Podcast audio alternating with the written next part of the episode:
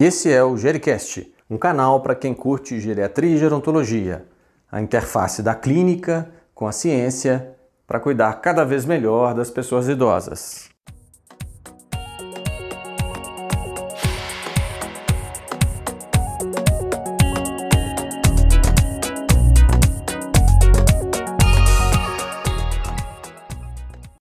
Olá pessoal, aqui quem vos fala é o Dr. Estevão Vale, médico geriatra e apresentador do canal Gericast. Na noite de 27 de agosto de 2020, nós recebemos o Dr. Daniel Silveira para nos falar sobre o carinho e a qualidade do cuidado na pessoa idosa. Com vocês, Dr. Daniel. Meu nome é Daniel, eu sou psicólogo e doutor em, em saúde coletiva na Fiocruz, Instituto René Rachou. Eu Sou especialista em resiliência, fiz o um doutorado sobre isso, a resiliência do idoso. Também sou artista. Eu escolhi essa imagem de uma, um pássaro, uma fênix, para poder trazer a síntese da, da minha fala. O que, que acontece? Nós sabemos que ao longo da vida passamos por uma série de situações difíceis. E possivelmente uma pessoa de mais de 60 anos já passou por por várias situações desafiadoras, por adversidades. Existem várias pesquisas que, com nomes diferentes, com denominações diversas, que falam sobre pessoas ou famílias ou grupos de pessoas, comunidades que se desenvolveram muito e cresceram apesar de situações muito difíceis. Existe uma por exemplo, várias pesquisas que trouxeram esse nome crescimento pós-traumático para mostrando que após situações difíceis, traumáticas, é possível um grande crescimento também, um grande processo de aprendizado, um incremento de qualidade na vida como ser humano, de aprendizado, de sabedoria. Existe também uma, uma outra visão que surgiu a partir do estudo de pessoas com condições de saúde crônicas, do que foi chamado de um processo de recuperação. Recuperação é uma metáfora para um caminho de vida, um caminho onde alguém precisa conviver ou, ou passou por alguma situação de especial adversidade e vai encontrando na vida possibilidades de, de construir uma nova narrativa de si mesmo, onde a, a pessoa ou a família ou a comunidade se colocam numa perspectiva otimista, numa perspectiva de vitória, uma narrativa de crescimento. Várias pesquisas falam sobre a resiliência, utilizando especificamente esse termo.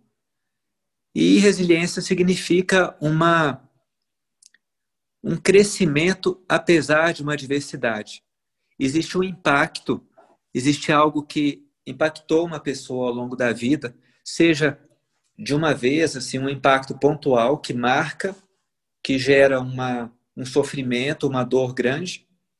Ao mesmo tempo, existem recursos que a pessoa foi acessando várias esses recursos que, que têm a ver com a qualidades, a característica da própria personalidade ou do ambiente onde ela está, recursos que possibilitam uma superação da, da diversidade de alguma forma.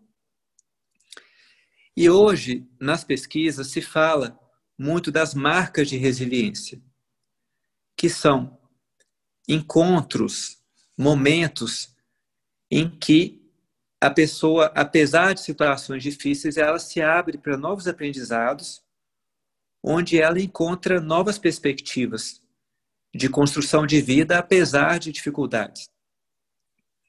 E aí ela se direciona para saúde e para as alegrias possíveis que a vida proporciona, que a vida abre para a pessoa a cada dia.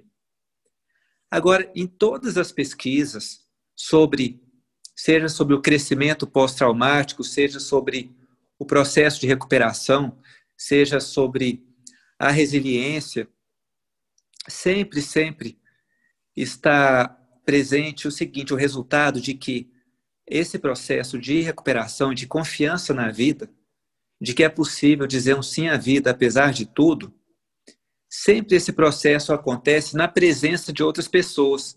Ele é um, um tecido, ele é construído coletivamente. Ele é construído na relação, sempre.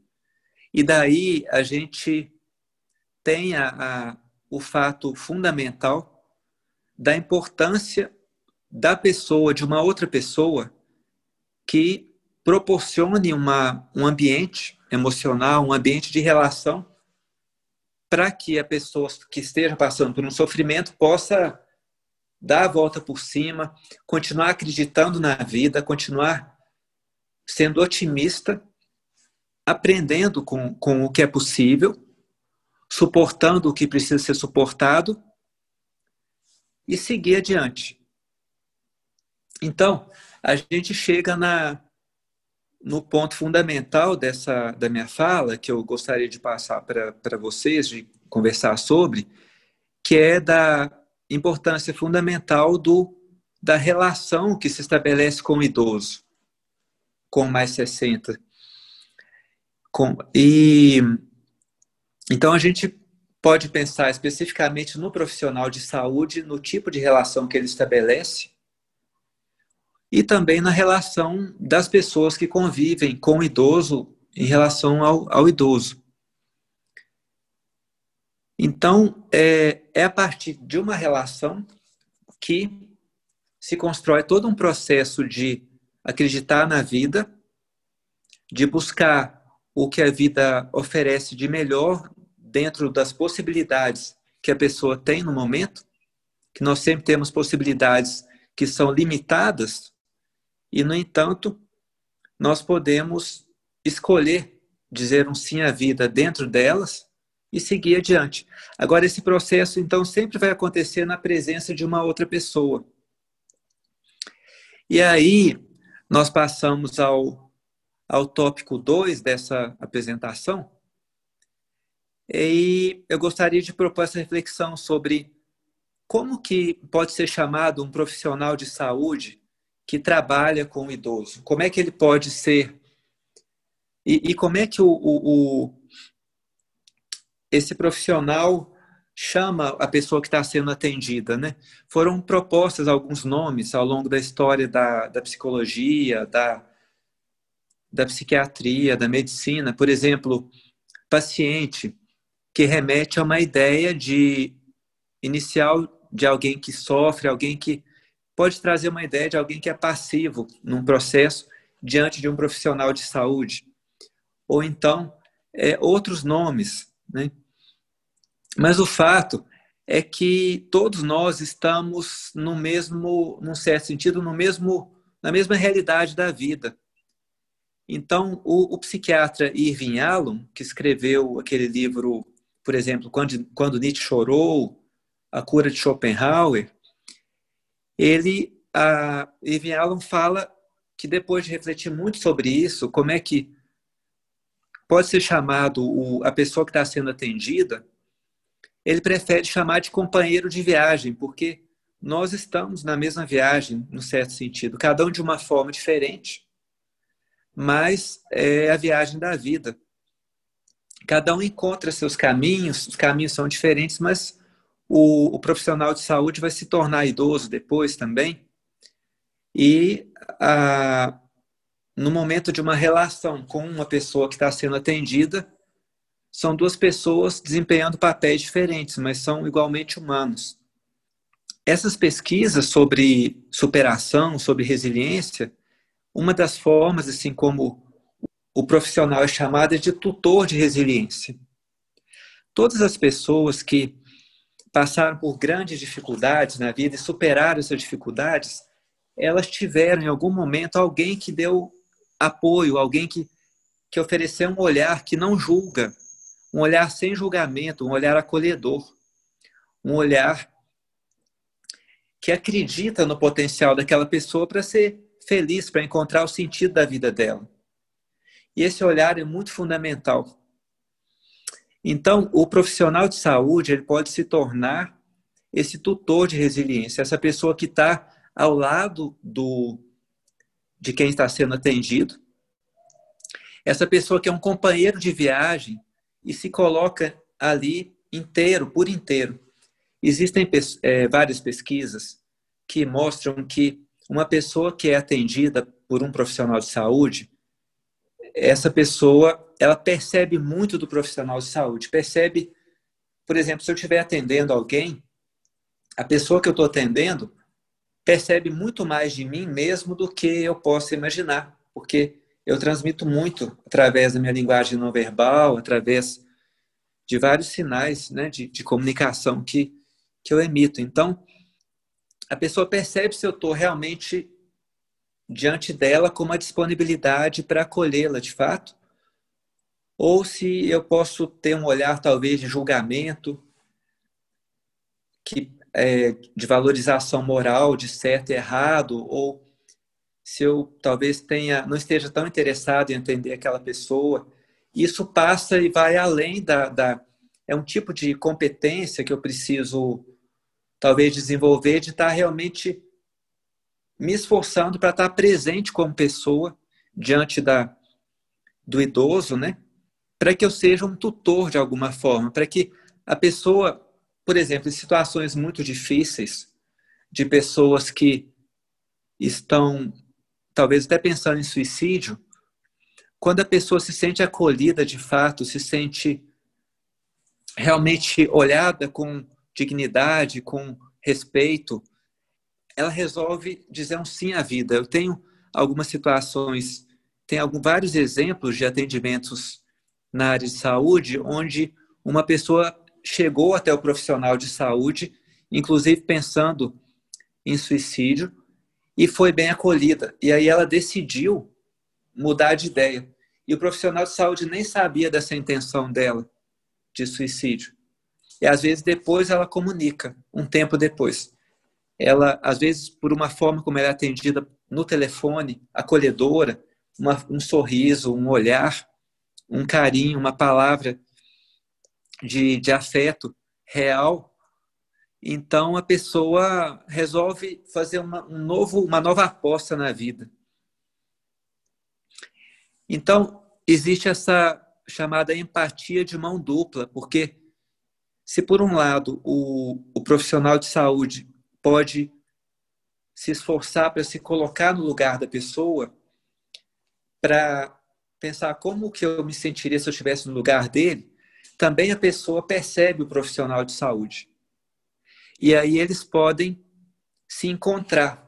O, o momento de um atendimento é um momento de um encontro entre duas pessoas que existe existe uma série de competências técnicas que o profissional de saúde precisa trazer, né? ele tem um treino, e para além disso, ele precisa ser humano. São duas pessoas, uma diante da outra.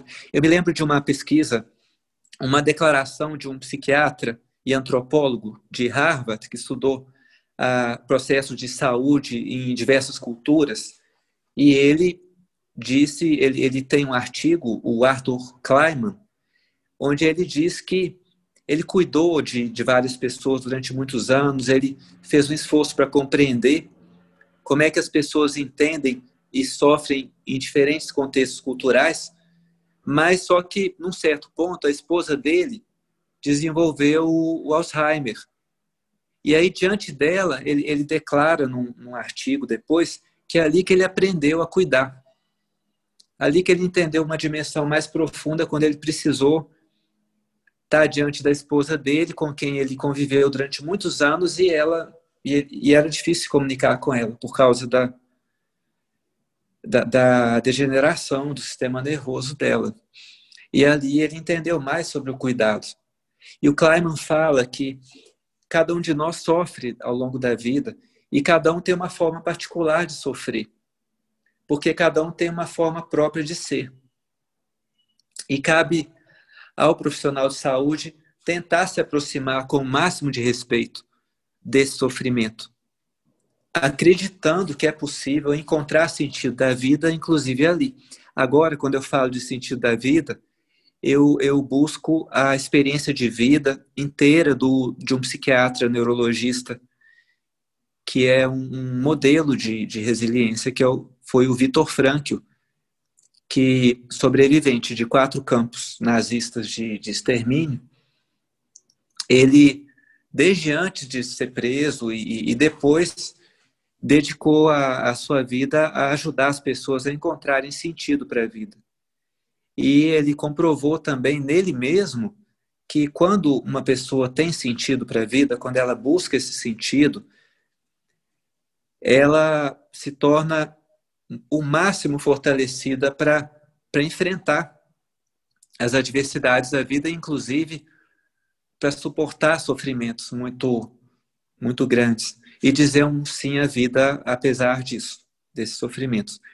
Então esse encontro que acontece entre o profissional de saúde e o idoso, ele em si mesmo aponta para a possibilidade de dizer um sim à vida. Ele traz para a pessoa uma nova esperança, para a pessoa que está sendo atendida. E ele aponta para o sentido da vida da pessoa, para buscas de sentido. Quais são as possibilidades de sentido da vida que estão disponíveis para a pessoa num determinado momento da vida e que incluem o que, ela pode fazer, as relações que ela vive.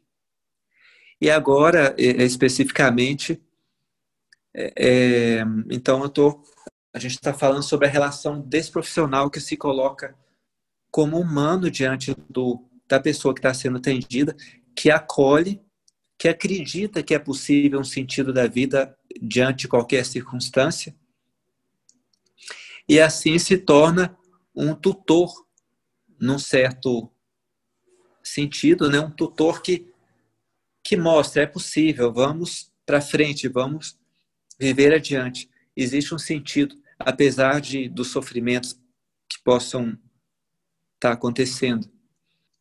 Como que esse profissional de saúde pode se aproximar da pessoa? Que, que linguagem que ele pode falar?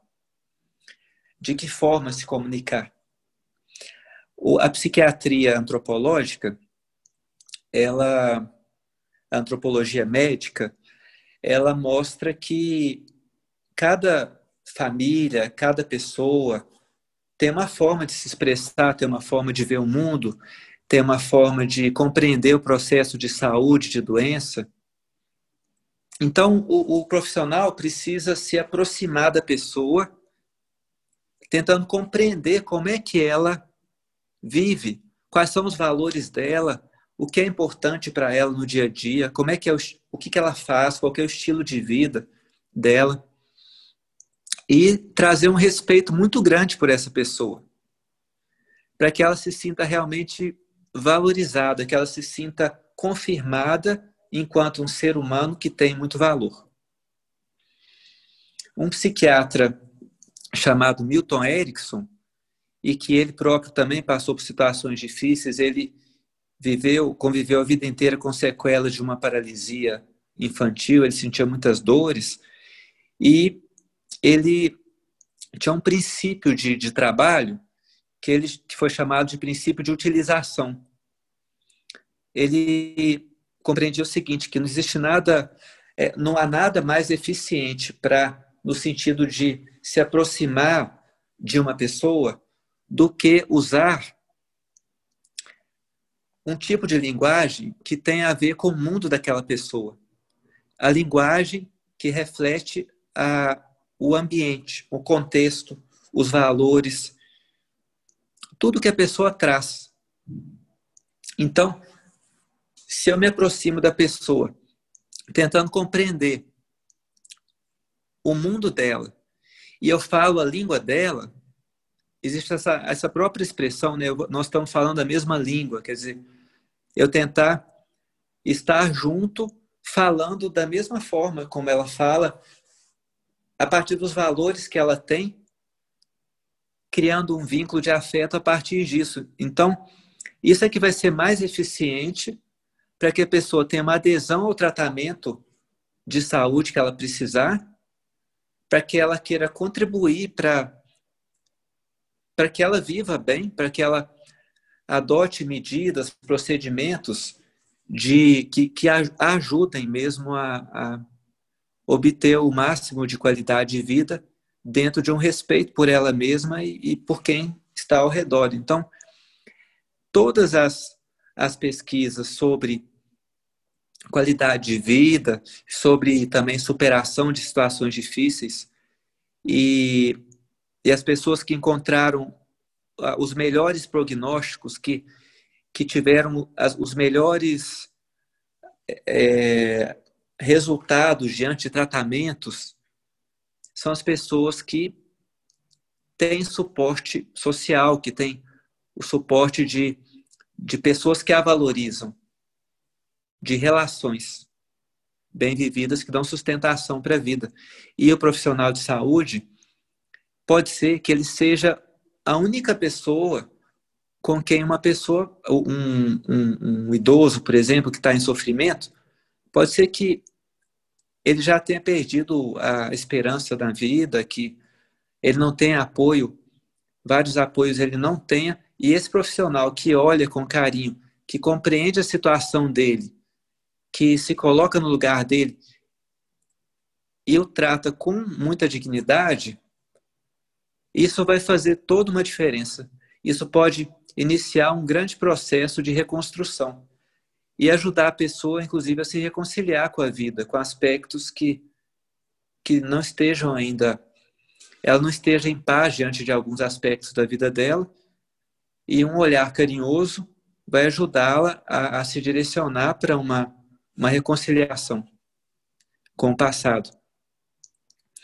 Vitor Frankl, esse psiquiatra sobrevivente de campos de concentração, ele utilizou uma, uma linguagem, ele disse que nós podemos tirar o melhor, num certo sentido, de cada situação. Então, ele criou uma tese que ele chamou de tese do otimismo trágico, que significa tirar o ótimo, assim, o que é possível de melhor diante de cada acontecimento.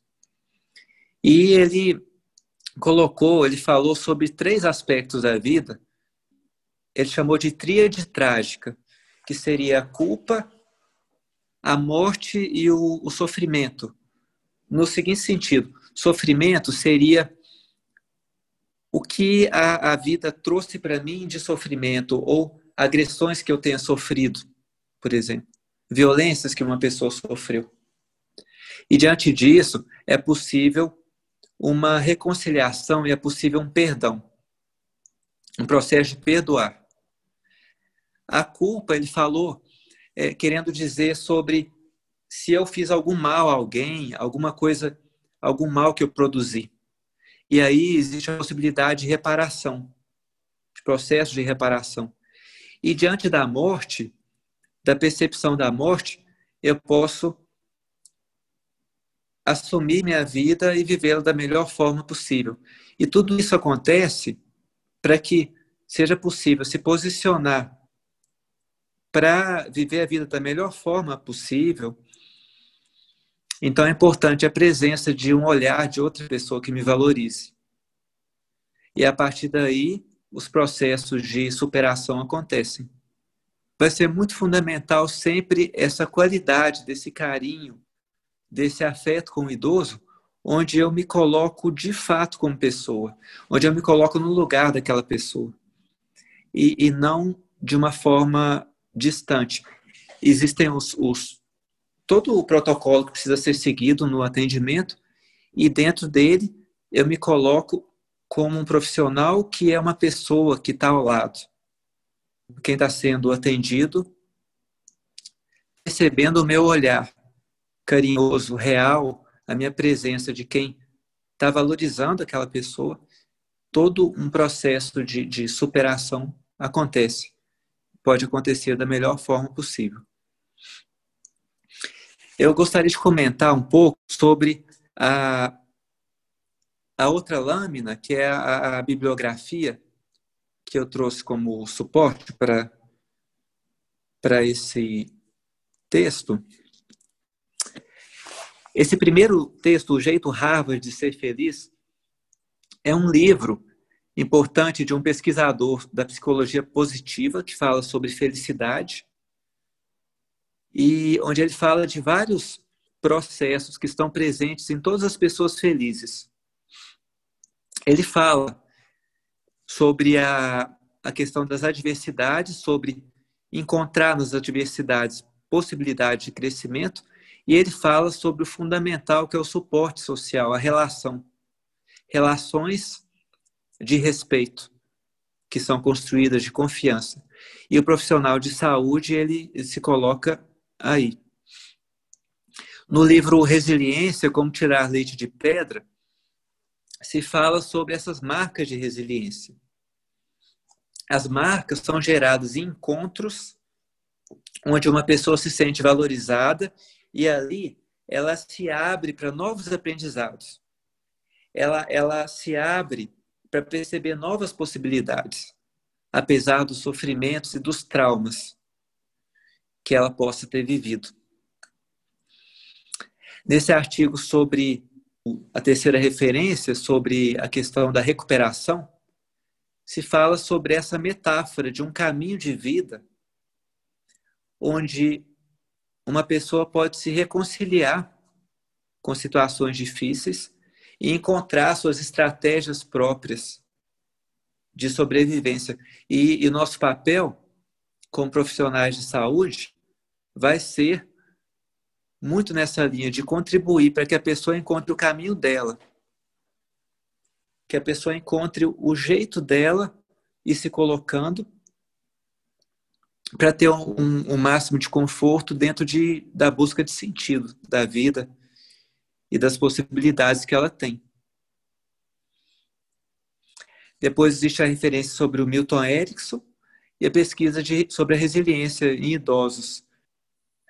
Foram vários idosos entrevistados com situações diversas e todos eles falaram sobre a importância da relação, de vínculos de afetos seguros, vínculos positivos, que a partir deles a pessoa encontra força para buscar estratégias de sobrevivência e de resiliência.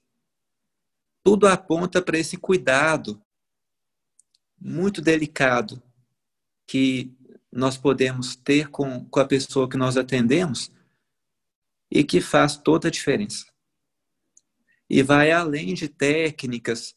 Toda existe, claro, a importância fundamental de todo, todas as técnicas que se usam no, nos procedimentos de saúde. E também é muito fundamental esse cuidado carinhoso, que é o objetivo da, dessa fala minha, de, de ressaltar que a partir de um olhar carinhoso, de cuidado, é possível se iniciar todo um processo de aposta no sentido da vida. A gente, todos nós temos, se, se pensarmos nas situações difíceis que cada um de nós viveu, sempre tem uma, uma pessoa que é um porto seguro, a quem nós recorremos, a, alguma pessoa. E essa pessoa pode estar também em memórias do, de relações que foram vividas mais para trás, mas nós, como profissionais de saúde, podemos desempenhar esse papel com esse tipo de cuidado que vai fazer toda uma diferença nessa aposta de querer viver, apesar de qualquer situação.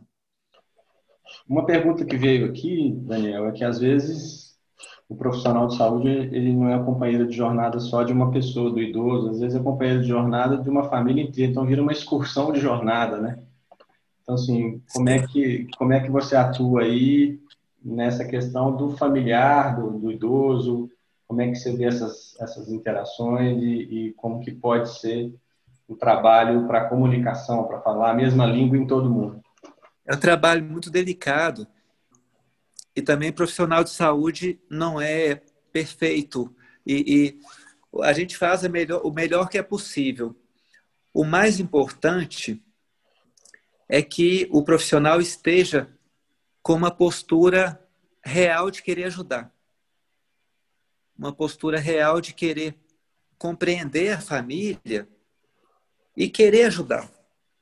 Porque quando a, a família percebe essa postura, essa disponibilidade, é isso que importa. Não é nesse, nesse, nesse caso, nesse sentido que eu estou que eu estou comentando, querendo transmitir, não existe uma uma forma padrão de se colocar, não existe uma técnica para se colocar, existe mais o que é, importa é uma atitude real de estar disponível e querer bem o bem daquela família e tentar compreender, fazer um esforço para ajudar, estando ali por inteiro, com, com o tempo que eu estou diante daquele paciente, eu me coloco de fato diante dele ou da família, na disponibilidade de acolher, de escutar e fazer o que eu posso, o que é possível. É isso que vai fazer a diferença, essa disponibilidade. Agora, para atendimento de família, existem estudos também sobre a, a psicoterapia de família, o, o sistema familiar, a, funcionamentos de dinâmicas familiares são, são temas importantes de serem compreendidos pelo profissional. O, o profissional pode olhar com atenção para tentar compreender como que as relações se estabelecem numa, numa família. Eu tive uma, um exemplo que eu posso dar é sobre por exemplo, uma, uma coisa recente, eu estou fazendo alguns atendimentos de pessoas que estão com angústias ligadas ao Covid, em dois projetos de atendimentos nessa linha. E eu atendi uma, uma família onde uma, houve uma senhora que faleceu, a mãe de um, um, um, homem perdeu a mãe recentemente, ele mora com a esposa e um filho. Então eu fui tentando compreender como que cada um percebeu, como que cada um viveu essa perda, qual, como que era o estilo de vida deles antes na presença dela, tentar compreender como que é o sofrimento na visão de cada um deles para poder tentar trazer uma uma ajuda para que eles possam elaborar é, melhor viver essa esse sofrimento, que no caso foi o sofrimento de não poder se despedir da forma como como aconteceu a uma morte pelo Covid. Tentar compreender aquela família, tentar pensar, tentar se colocar no lugar e, entender como que funciona. É como um antropólogo que vai viver num ambiente durante algum tempo para entender o modo de vida daquele, daquele ambiente. Então, o profissional de saúde tem menos tempo com aquela família, mas ele tentar entender como é que eles vivem e o que, que ele pode fazer para de melhor, respeitando tudo isso. Toda, todo o sistema, respeitando a forma de funcionar da família. Gostou desse podcast? Contribua com as suas opiniões, suas sugestões, compartilhe com quem você gosta. Um abraço e até a próxima.